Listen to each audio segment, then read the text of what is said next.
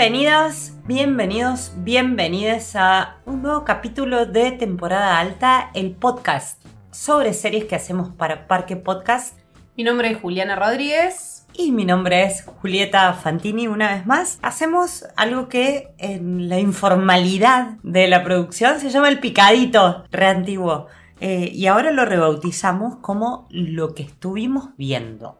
Eh, mucho, por supuesto, pero vamos a prestarle atención a dos series en particular y luego haremos un recorrido sobre otras rasante, un vuelo rasante de dragón eh, con eh, series que nos están gustando. Dejamos afuera la basura, entre comillas. El hate watching no, no lo vamos a contemplar esta vez. Vamos a hablar rápidamente, les adelantamos ahora a lo largo de todo este episodio de las siguientes series. Los Anillos del Poder, no voy a decir más nada, ya sabrán de a qué me refiero. El Señor de los Anillos barra Los Anillos del Poder. El cuento de la criada. The Rehearsal o el ensayo. The Good Fight. Entrapped. Industry. For All Mankind. Y The Serpent Queen. Estas son series que creo que no terminamos de verlas por completo ninguna, o sea que son juicios en una, una especie de duración que no están concluidos una especie de duración, cualquier cosa esa frase. no son juicios elaborados, definitivos y concluyentes sobre temporadas, sino esos pequeños vistazos de lo que estuvimos viendo en estas últimas semanas. Impresiones sobre todo de pilotos, ¿no? Donde se suele poner toda la artillería y luego la serie se transforma en otra cosa, pero creo que vale la pena. Eh, algunos recordatorios antes de ir al punto, al grano. Nos encuentran además de en Spotify en parquepodcast.com donde no solamente esta temporada alta, sino otras muy buenas series de podcast que eh, hace justamente este medio, esta productora que nos acobija. Qué verbo raro que acabo de usar. Estamos hablando raro hoy. Sí, sí, sí.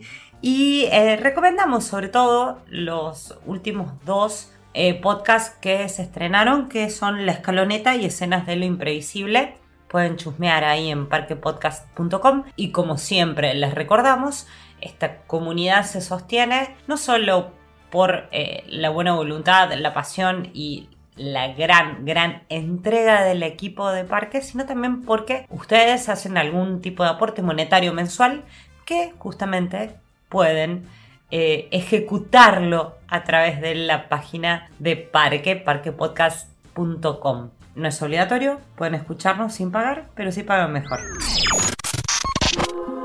Bueno, Juliana, eh, ¿con qué empezamos? ¿Con la serie que eh, odio? ¿O con... ¿Odias?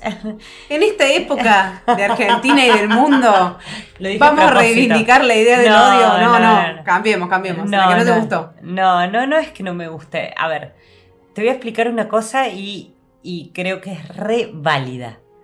Eh, ¿Viste que hay eh, cosas que vio todo el mundo y vos no viste? Sí, o cosas que a todo el mundo le gustan y a vos no. Sí. Eh, ya hablamos miles de veces de Breaking Bad.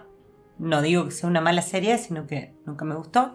Nunca vi a Avatar, al Señor de los Anillos, a todas y a los hobbits, todos los hobbits, los pispié. Es más, creo que dormí la siesta más larga de mi vida en un cine con eh, la primera del Hobbit.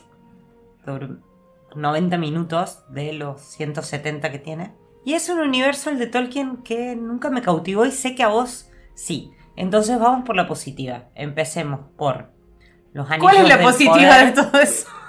Empecemos por los anillos del poder y convénceme de por qué está buena. Bien, vamos a hablar entonces del Señor de los Anillos dos puntos, Los Anillos del Poder. Ese es el título original de la serie que en el momento en el que estamos grabando estrenó tres episodios. Yo cierro este podcast, me voy a mi casa y veo el cuarto. Eh, la serie se puede ver por Amazon Prime Video y es una serie muy esperada eh, por toda una comunidad del anillo. Acordate que la gente de Amazon quiere que le digamos Prime Video. Pero yo le voy a decir Amazon Prime Video. Amazon Prime Video, así en cordobés.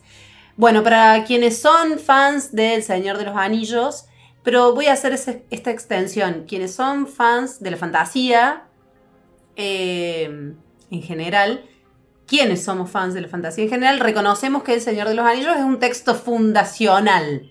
¿no? Es un texto literario fundacional. Es un género que comienza básicamente ahí. Con Tolkien y básicamente venerado por eh, Martin, ¿no? Por supuesto, el género, el género del fantasy en general, obvio que hay antecedentes, ¿no? No fue el primer lingüista académico que se le ocurrió crear un universo nuevo basándose en un montón de textos, la mayoría bretones que existían, o sea, toda nueva creación está basada en algo que ya existía, no vamos a ahondar en eso. Si no, preguntarle a J. Eh, no, a J.K. Rowling. Exactamente. Eh, pero esto generaba mucha expectativa de los Anillos del Poder, primero por lo que ya sabemos, después de muchos intentos fallidos de llevar al cine la gran obra de Tolkien, Peter Jackson con las dos trilogías, la del Señor de los Anillos, gran trilogía, y El Hobbit, mm, mm, mm, El Hobbit estiradita. La primera trilogía filmada en simultáneo, ¿no? La filmó todas juntas, no en simultáneo. La épica no estuvo tanto, no, estuvo solo en la historia, sino en la gesta del rodaje, ¿no? Eh, en Nueva Zelanda, un rodaje increíble, esforzado, sacrificado, etc. Y las tres películas las hizo juntas. Sí, las hizo todas juntas y después fue todo en la sala de montaje. La pregunta era qué iba a pasar con los Anillos del Poder, que en la cual, por supuesto, Peter Jackson no participa y que vamos a las bases. ¿En qué libro se basa Los Anillos del Poder? La primera impresión que teníamos eh, quienes somos lectores de Tolkien era por supuesto en el Silmarillion. Recordemos que el Silmarillion es el libro de Tolkien que Tolkien nunca llega a publicar y que su hijo Christopher Tolkien revisa, compendia y publica con su papá ya muerto. O sea, la voluntad de Tolkien no sabemos si fue publicar eso. Son una serie de historias cortas, no es una historia lineal, no es una novela que tenga principio y fin, y de alguna manera, como La Casa del Dragón. Claro, esa, esa es la pregunta, es una precuela. Es una precuela. Es una especie, y muchísimo más bíblica, ¿no? En el sentido más literal de la palabra bíblica. Es una explicación del origen. Es el Génesis. Del, exacto, es un Génesis y el origen del bien y el mal y el, y el ángel caído. Que el ángel caído, por supuesto, es Sauron eh, Morgoth, Sauron, Saruman y todos los que vinieron después, ¿no? Eh, pero no es exactamente en el Silmarillion, en la obra en la cual se basa Los Anillos del Poder, por una explicación muy sencilla. No pagaron los derechos. Ah, no te puedo creer. La historia base sobre la cual se escribe el guion de Los Anillos del Poder son los apéndices de la Tierra Media. Mm. Es decir, los apéndices del Señor de los Anillos.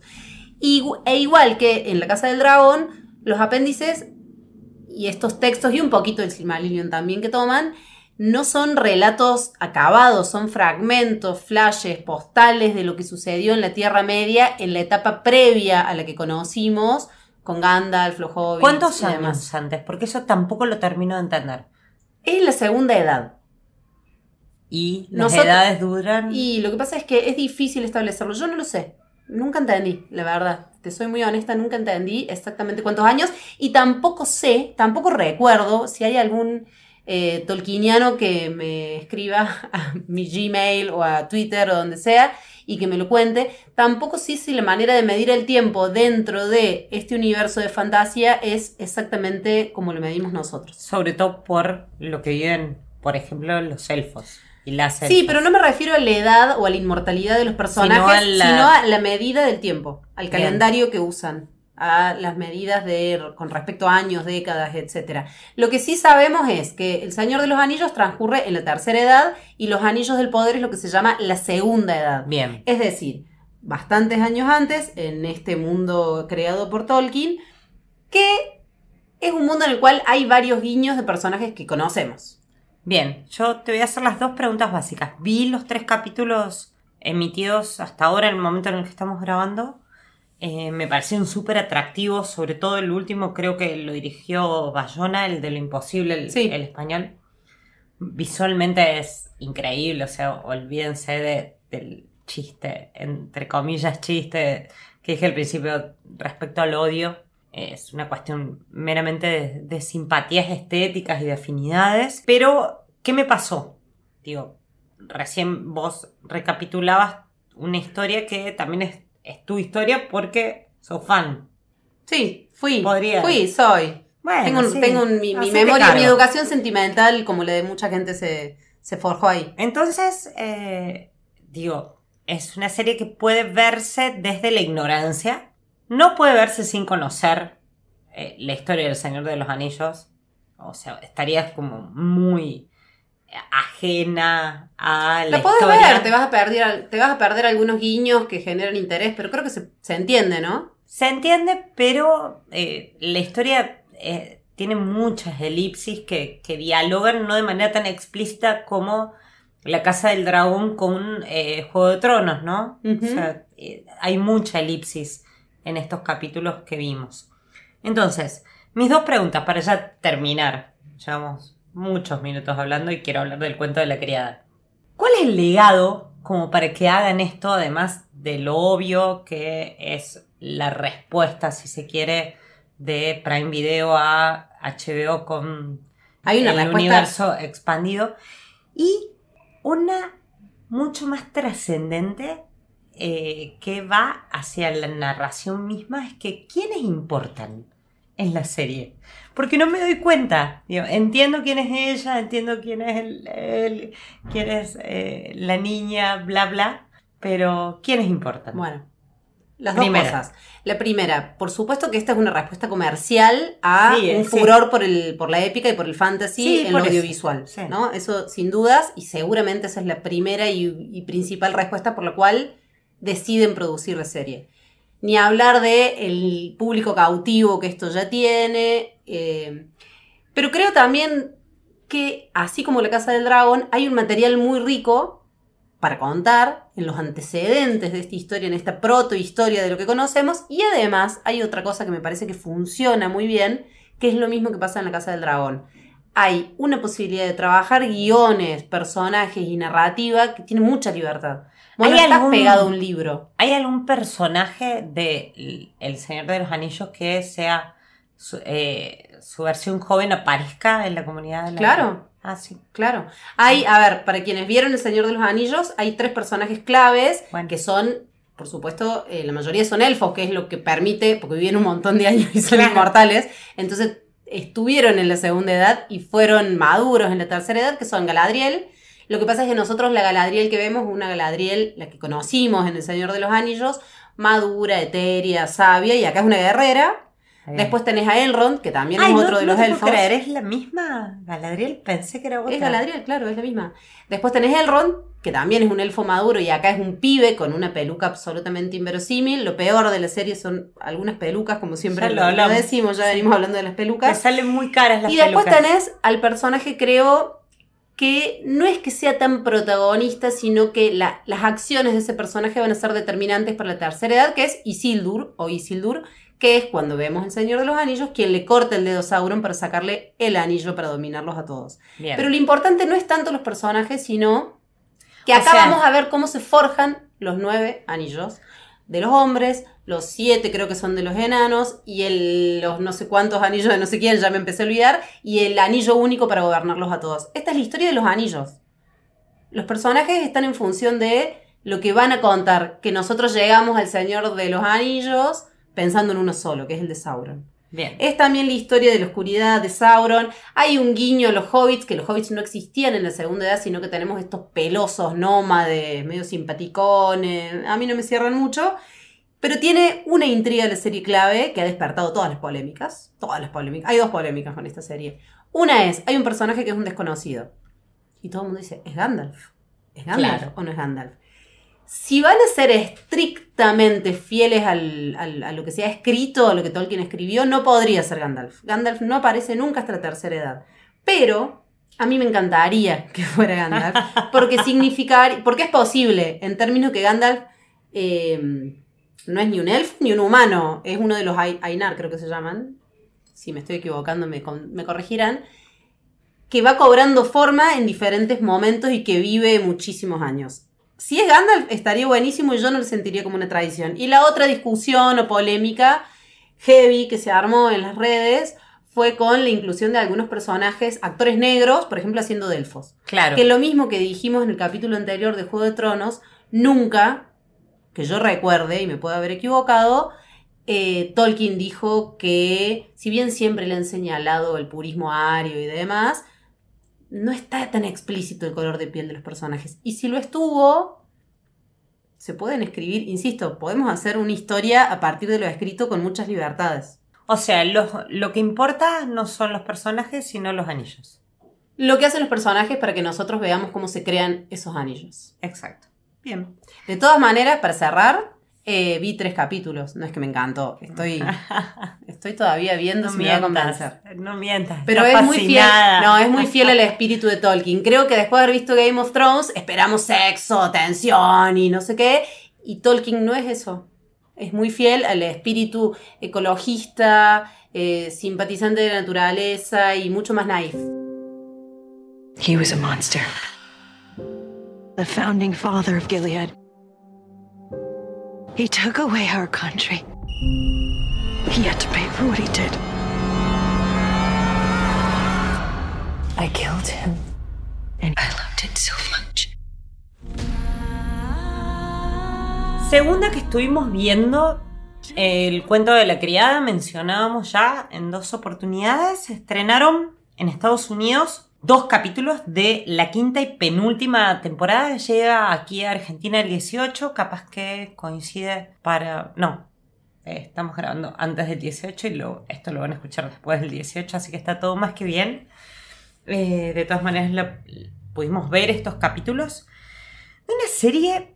eh, no vamos a recapitular. O sea, el cuento de la criada ya todo el mundo sabe de Nuestro qué se primer, trata. el primer capítulo de temporada alta hace tres años fue dedicado al cuento de la criada. Cuando terminó la eh, cuarta temporada, esta es la quinta penúltima, ya dijeron que en la sexta le dan un punto final. Eh, cuando terminó la quinta, eh, creo que es una sensación, cuarta, perdón, una sensación compartida de decir, bueno, ¿qué más van a hacer? O sea, June es inmortal, están estirando esta historia como chicle. El libro fue adaptado en la primera temporada, luego en todo derecho narrativo, eh, derivaron en otras cuestiones. Eh, sigue Bruce Miller al frente y Elizabeth Moss, la protagonista, quien interpreta a June, a la criada del título, no solo está en, ahí en primer plano en la narrativa, sino que también está en la producción y en la dirección. Termina la cuarta con el asesinato de Fred. En Canadá, de una manera muy brutal, y decís, bueno, ya está, basta, no, le- no la veo más.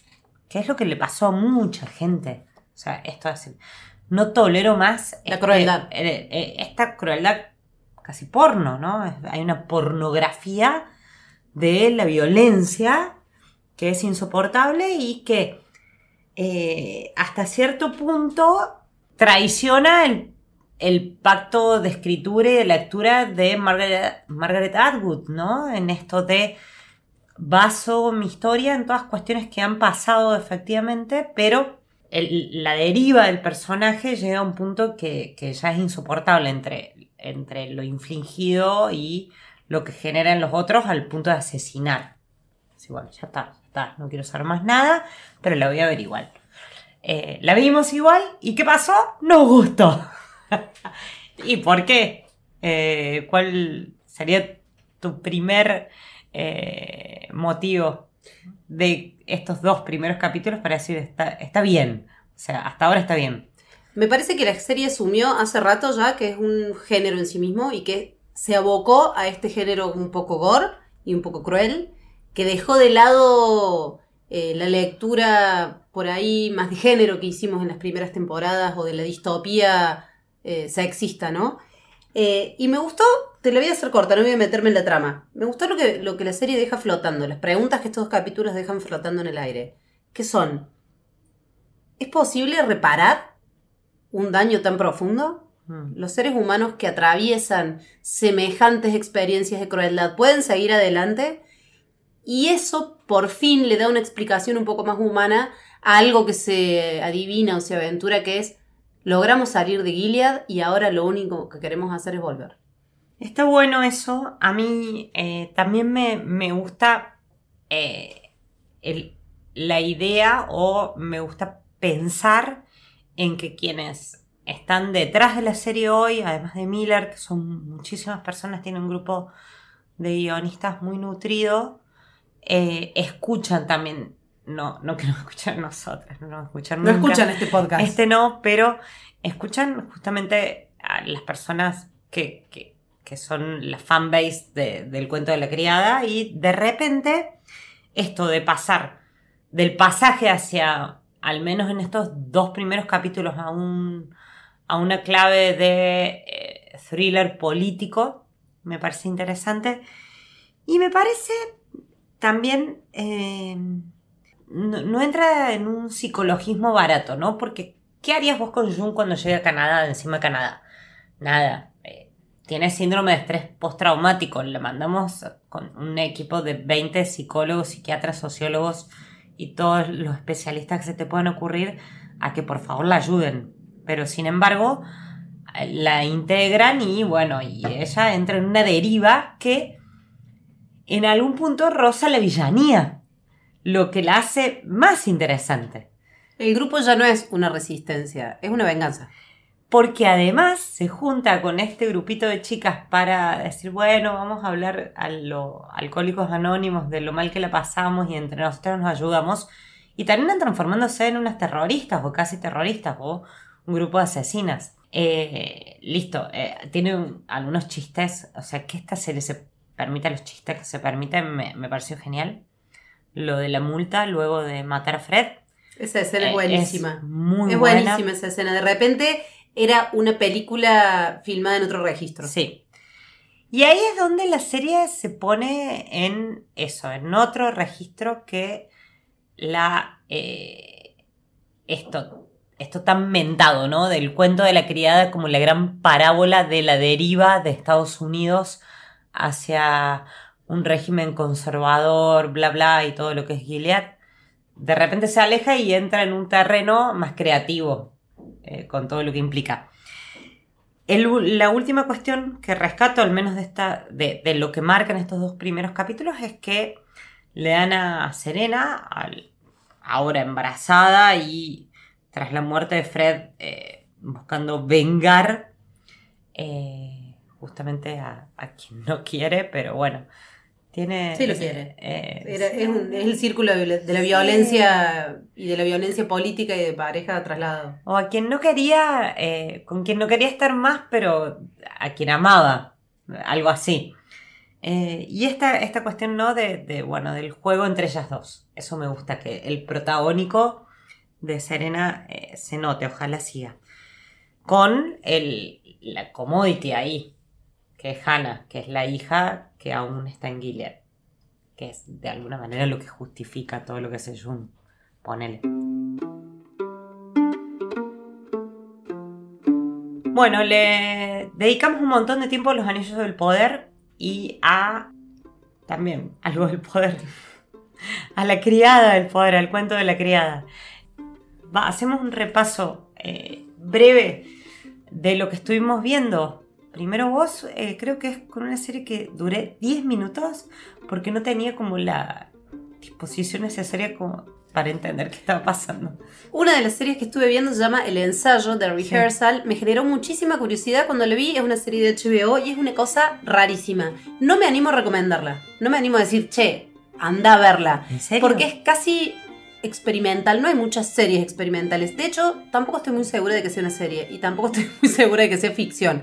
En resumidas cuentas, eh, este comediante que se llama Nathan Fielder, un comediante canadiense que ha trabajado con Seth Rogen, tiene un proyecto extrañísimo, es de lo más extraño que yo he visto en televisión en el último tiempo, que es, eh, convocan a una persona real, como si fuera un reality, para proponerle eh, o para preguntarle qué es lo más difícil que tiene que enfrentar en su vida. Entonces, por ejemplo, el primer capítulo es un tipo que cuenta que le tiene que contar a su mejor amiga que no tiene un doctorado, que la chica pensó que tiene un doctorado. Sí, ese es el que vi. Entonces, lo que hace la, propuesta de esta serie es generar un set que reproduzca el espacio donde este chico le tiene que contar la verdad a su amiga, contratar actores y imaginar todas las maneras posibles y todas las reacciones posibles que puede tener esa situación cuando se genere. Los simuladores. Es una mezcla. 2022. Eh, Lo loco es que la serie, si seguís viendo los capítulos, va mutando, no es exactamente así después. Después el capítulo que sigue es una piba que quiere imaginarse cómo sería ser madre y tener un hijo. Entonces empiezan a contratar a niños actores que en cada semana crecen un año. Entonces, En la primera semana hay un niño de un año, en la segunda semana tiene dos, tres, hasta que llega como a los siete, ocho años. Es un delirio. No quiero explayarme, porque la verdad es que no sé si es algo recomendable. No lo sé. No, No, yo sé no si pasé del minuto 15. Pero nunca vi algo tan raro en televisión. No sé si me gustó, pero no lo pude dejar de ver. Es una mezcla de un reality, una ficción, una mezcla de coach, de- de un discurso coach, de gran hermano, un biodrama, eh, el cine de Charlie Kaufman. Es una cosa rarísima. No vista en series. eh, que me parece que amerita, si tenés curiosidad, entregarte los primeros dos capítulos porque es una bizarreada y, e insisto en esto, va mutando a medida que graban porque encuentran nuevos caminos. Yo no había visto a nadie igual, me parece rarísimo que pongan dinero en eso. Where do you want these? I, I have this weird feeling of deja vu. What do you mean, unpacking your stuff? Oh, we've done this before. What do you mean, unpacking your stuff? Thank you.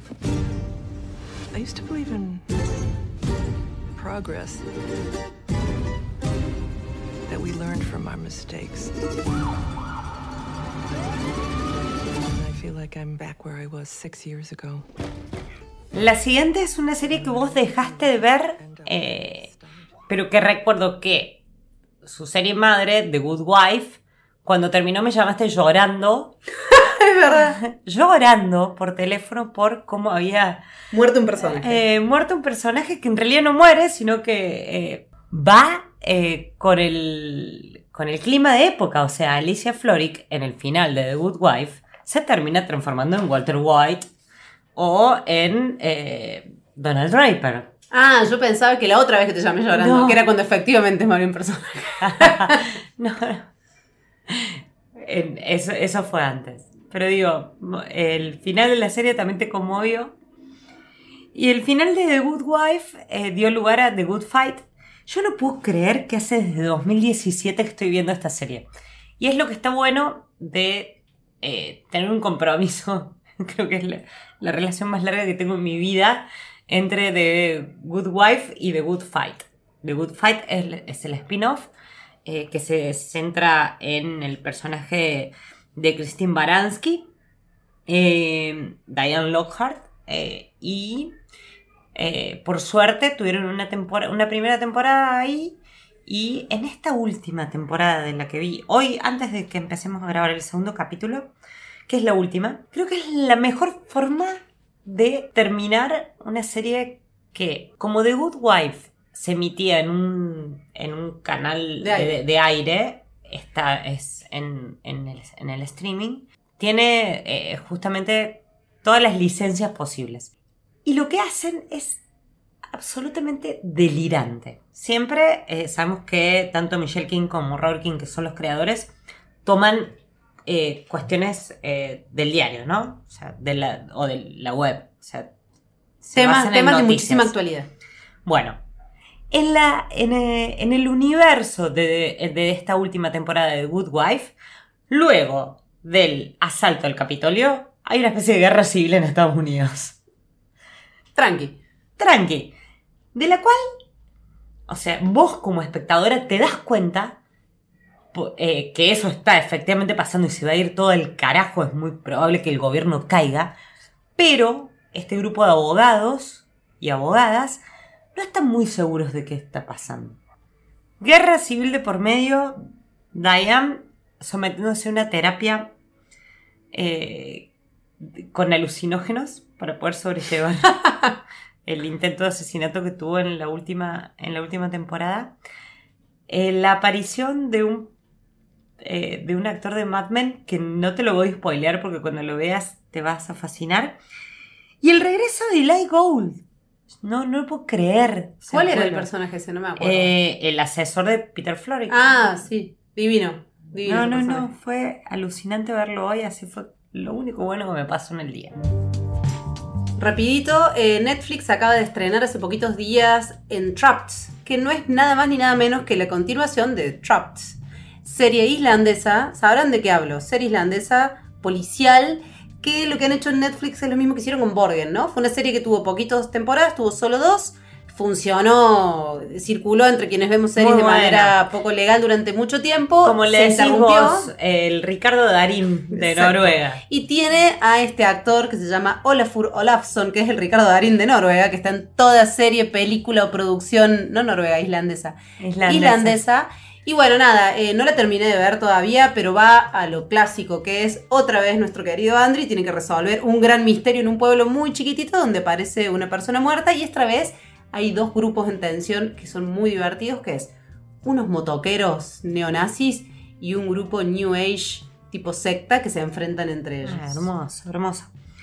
Em, vuelvo, en este caso, sobre una serie de la que ya hablé, Industry, saben que me encanta, serie de HBO, que transcurre en un banco, no entiendo nada de lo que pasa, ninguna de las transacciones, la jerga y demás, pero está tan bien escrita que percibo todo lo que sucede y lo siento y lo... eh, ¿Dónde se puede ver? lo evoco, HBO. Bien. Eh, lo evoco, lo padezco, estoy con Harper, quiero que triunfe. Pero en realidad, eh, más allá de mencionar nuevamente a, a- a Industry, quiero ir a un capítulo en particular que termina nada más y nada menos con una frase que te va a resonar. Shut the door, have a seat. ¿Te acordás? Cerra la puerta y sentate. Mad Men. Mad Men, final de la tercera temporada, creo, cuando finalmente se deciden a, eh, nada, conspirar para formar su propia firma y sacarse de encima a los británicos. Buen guiño. Eh, el guiño es espectacular. Los creadores de Industry son eh, fanáticos de Mad Men. Y eh, después, en, en el capítulo que sigue, también hacen otra referencia a Succession. Y creí que iba a ir, iba a ser la única. Yo quería que solo fuera la de Mad Men, pero con eso me quedé así. ¿Viste? Cuando te quedas frente al televisor y, y dejas correr los títulos que uno generalmente nada, Apaga. apaga. Digo, no puedo creer lo que está pasando. O sea, de repente van a hacer lo mismo y no, fue solo un guiño y hay algo de lo que sucede que, que se emparenta con Mad Men, pero eh, digo, fue un guiño, pero fue más que un guiño. Es la centralidad. Como siempre decimos, todos los caminos conducen a Lost. Me parece que ahora estamos en un momento de las series en el cual todos los caminos conducen a Mad Men, de alguna Sí, manera u otra. Sobre todo estas series que transcurren en un ámbito laboral. Workplace, comedy o dramas. Sigo con una serie vieja, es una pequeña traición, una serie vieja que va por su tercera temporada este año y yo recién ahora empecé a ver la primera, la tenía pendiente hace un montón, que se llama For All Mankind, para toda la humanidad. Sí. Una serie de Apple TV que nunca la había visto. ¿Qué me fascinó de lo que vi hasta ahora? Porque estoy muy entusiasmada. La serie es una ucronía. Imagina que los primeros en llegar a la luna fueron los rusos. Sí, No los primera, norteamericanos. vi la primera temporada en su momento y la dejé. Yo no sé si la voy a seguir, pero estoy terminando la, bueno, creo que me voy a quedar un capítulo. Y bueno, como El hombre en el castillo y como otras ucronías que a los norteamericanos les gusta mucho en formato series, eh, me atrapó, me gustó. Y la serie tiene otro encanto que es al actor Joel, Joel Kinnaman, no sé si lo estoy pronunciando bien, que es el actor de The Killing. Eh, ¿Viste esa escena de la peli de Tom Cruise, eh, You Had Me at Hello? ¿Me Sí. convenciste en el hola? Bueno, esta serie Harry me, Maguire. esta serie me convenció cuando llegan los rusos a la luna, lo transmiten en vivo y dicen una frase, no es literal, pero es más o menos así, un pequeño paso para la humanidad, un gran paso para el marxismo-leninismo. Sí, sí. Amé eso. Eh, no, no me gustó para nada, para nada. Ah, me O sea, encantó, lo que estoy viendo me encantó. eh, es como que eh, aplica como la psicología inversa en mí ese tipo de relatos, pero bueno, no importa. Tal vez tiene que ver con el momento en el que la vi. Y hablando de momentos en los cuales uno o una ve cosas, estoy viendo así que me pone muy incómoda. ¿Por qué? Porque estoy empatizando con un grupo de supuestas asesinas. ¿Qué serie- antes, Fantini? Sí, sí, sí, sí, sí, sí. Digo, no, no puede ser. Eh, es Bad Sisters se llama. Eh, vi cinco capítulos. Hasta ahora también es de Apple TV. Hay que dar de baja todas las plataformas y pagar un mes Apple TV, creo. Puedes ir y volver. O sea, viste que hay como una... Cuesta ir y volver, pero se puede. Cuesta, pero no, no tenés un contrato de dos años. Bueno. Eh, la tenés a Sharon Horgan. eh, es una mina muy grosa, escritora, eh, actriz, eh, guionista, directora, bla, bla. Es un montón de cosas. Pero en este caso, eh, retoma, es una adaptación de una serie belga llamada El Clan o Clan de 2012, creo que, creo que estuvo en Netflix o está. Y lo que cuenta es la conspiración de un grupo de hermanas para matar al marido de la hermana más sumisa. Y el tipo es realmente un Frankenstein. Eh, es todo lo peor que te puedes imaginar. Eh, bordeando lo ridículo y la caricatura, ¿no? Del machismo eh, controlador, violento, extorsionador. Todas las mierdas, perdón la mala palabra, pero de verdad, o sea, todas las mierdas que te puedes imaginar. Una persona las congrega él y no solamente la maltrata a, a su esposa, sino que a todas. Entonces, ellas están hasta ahora planificando formas de matarlo. Pero son gente común y corriente, no es gente que tiene una expertise en eh, asesinar a, a, este señor eh, que eh, termina muriendo porque en realidad empieza con su funeral. Bien, no es Lo que no sabemos es el cómo. Esa es, bueno, el lugar del el, quién lo hizo. ¿Cómo? es el cómo. O también quién lo hizo, porque en algún momento te te pone en duda si genuinamente son ellas quienes lo matan. Lo veremos, no lo sé. Quiero enterar. Obviamente que estamos viendo muchísimas cosas más que quedarán para otros capítulos, pero hasta acá llegamos con lo que estuvimos viendo, un nuevo episodio de temporada alta, el podcast que hacemos con mucho gusto, tanto Juliana como yo, Julieta. Esperamos que hayan disfrutado de este capítulo, ya saben, nos, nos encuentran en Spotify o en parquepodcast.com. Hasta la próxima. Nos vemos. Qué bueno que llegaste hasta acá. Te contamos que somos una productora que se sostiene y crece con el aporte económico de sus oyentes. Si te gusta nuestro contenido, te invitamos a formar parte de este proyecto con un pequeño aporte mensual. Si podés hacerlo, nos das una gran ayuda para seguir produciendo más y mejores series. Ingresa a parquepodcast.com barra suscríbete y acompáñanos en este viaje. Además, si te gustan los contenidos, no te olvides de seguirlos y calificarlos en Spotify.